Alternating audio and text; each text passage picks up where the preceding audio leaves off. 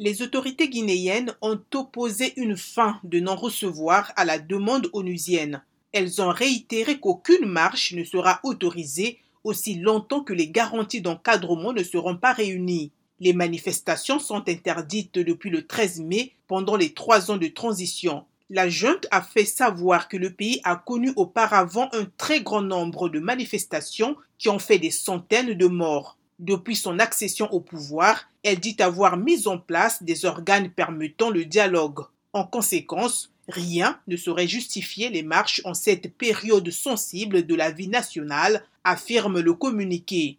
Le Haut Commissariat de l'ONU aux droits de l'homme avait exhorté lundi les militaires guinéens à rétablir le droit de manifester. Le FNDC une coalition de partis et d'associations de la société civile dénonce l'attitude dictatoriale de la junte et appelle à des manifestations pour empêcher la confiscation du pouvoir et exiger un retour rapide à l'ordre constitutionnel.